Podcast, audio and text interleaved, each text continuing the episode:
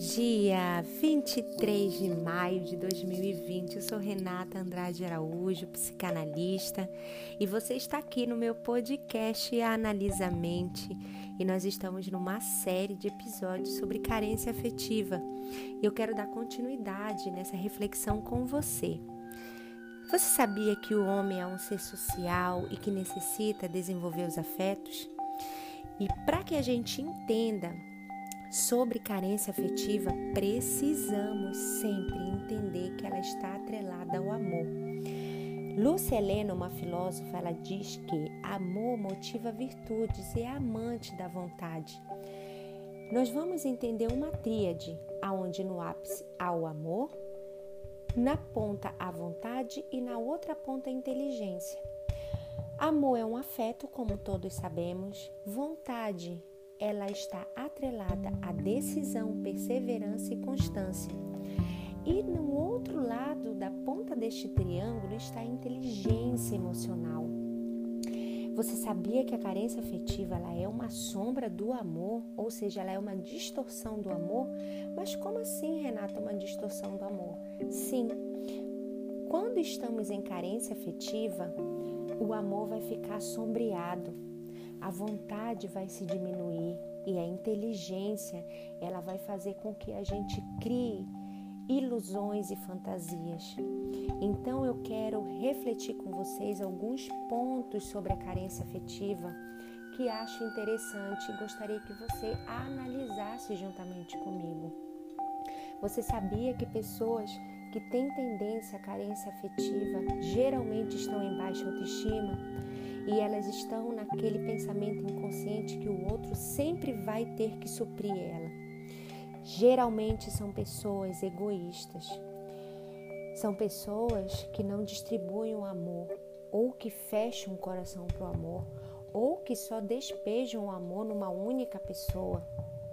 A falta de vida interior, essa necessidade de aprovação externa, é algo que está muito atrelado também à carência afetiva a pessoa não tem sentido de vida claro e motivador, ela sempre está vivendo o sonho do outro, a motivação do outro. Lúcia Helena traz também um, uma declaração interessante. Toda tua afirmação não deve vir de bengalas externas, e sim da tua coluna vertebral. Muitas pessoas ficam esperando tem tanto sentimento de baixa autoestima, complexo de inferioridade, que ficam esperando afirmações do outro e aí se frustram na caminhada porque essa expectativa nunca vai ser suprida. O outro não tem nada para lhe dar. O, o outro, para o carente afetivo, é o centro da vida, por isso que ele se torna um egoísta.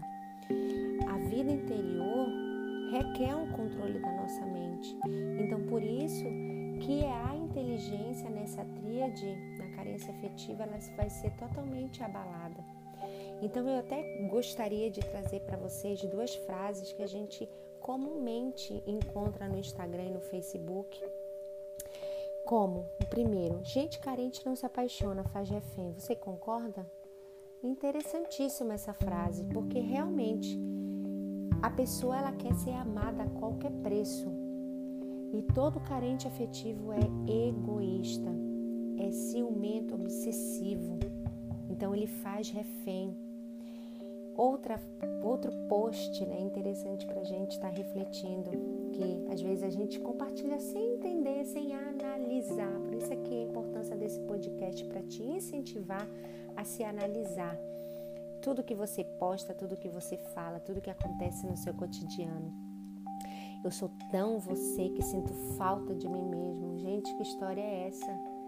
Como que você é tão outro que sente falta de si mesmo? Claro, você está no outro. Você é você e você tem que aprender a lidar com seus vazios. Então, duas perguntas que quero que vocês analisem. Como estou me relacionando comigo? Como é que você se relaciona com você, hein? Será que você se cultiva, se ama, se cuida?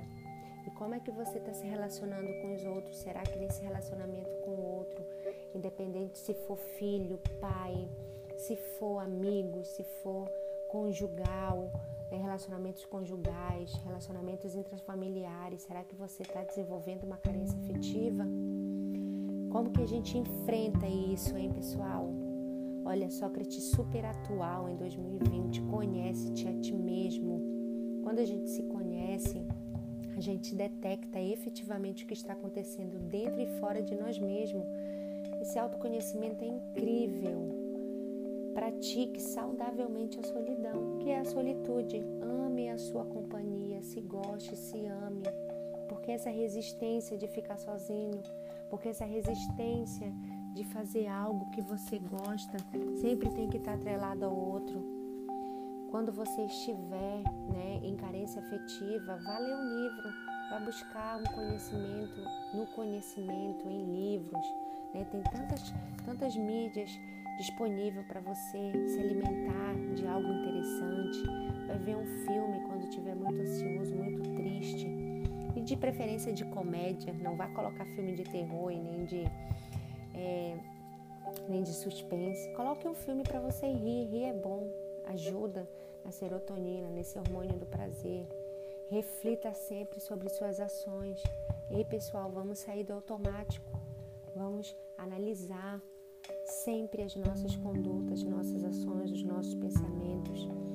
Ame e curta todas as pessoas que te rodeiam. Pare de ficar elegendo uma pessoa e, fique, e ficar se alimentando dessa fonte de alimentação e dando só amor para uma pessoa.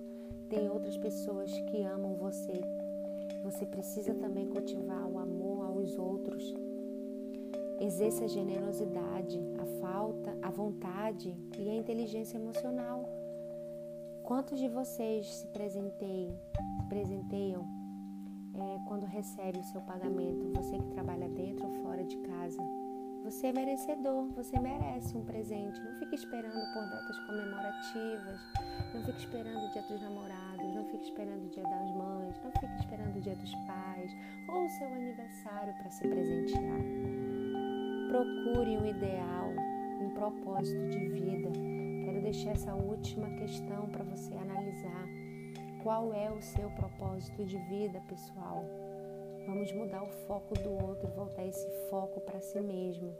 O que vocês acham? Deixo as suas verdades para que vocês busquem.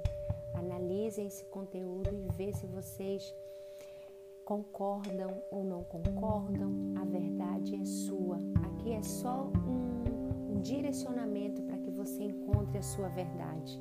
Muito bom estar com você. Obrigada por ter ficado até o final dessa discussão interessante que é a carência afetiva. Se você está em carência afetiva, procure ajuda profissional. Se você não está sabendo lidar com essa angústia, ok? Muito obrigada. Encontro você amanhã com uma outra temática, sempre muito pertinente. Um grande abraço. Lembre-se, tudo passa, um dia após o outro, um passo de cada vez. Até mais.